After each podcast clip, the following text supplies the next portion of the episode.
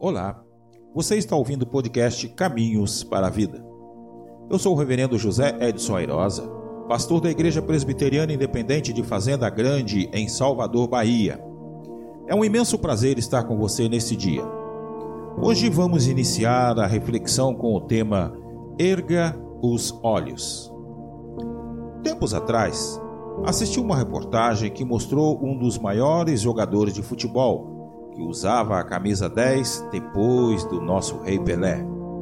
Seu nome é Gerson, o canhotinho de ouro. Nessa reportagem, Gerson disse que, como jogador, sempre fez em campo o que sabia, pois ele treinava muito. Gostava, segundo ele, realmente do que fazia. Nos dias atuais, poucos são os que realmente têm ciência do seu papel ante a sociedade. Porque a ideia predominantemente é a lei da vantagem, que tem como pano de fundo o bem-estar. É o que se tem visto nos mais diversos segmentos de nossa sociedade. Esse quadro, infelizmente, tem reproduzido um mal-estar considerável e, por conseguinte, tem afetado o relacionamento entre as pessoas.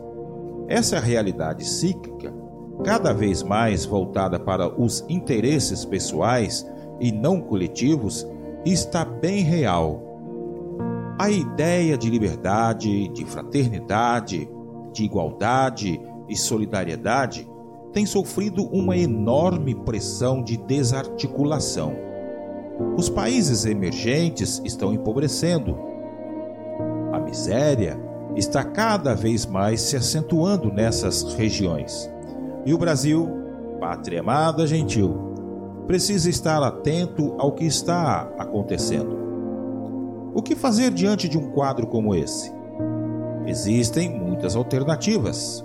Dentre elas, tem uma alternativa bem eficaz: orar e agir em nome do Senhor Jesus Cristo porque o quadro que ele viveu nos anos em que ele esteve na Galiléia era o mesmo: empobrecimento do povo, altos impostos, corrupção, opressão da parte dos que possuíam mais poder.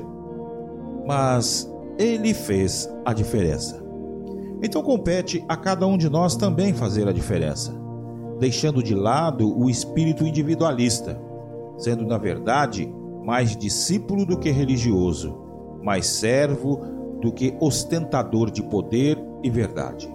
Sejamos mais humanos. Façamos realmente o que sabemos fazer. Este foi o nosso podcast de hoje. Deus te abençoe. Até a próxima.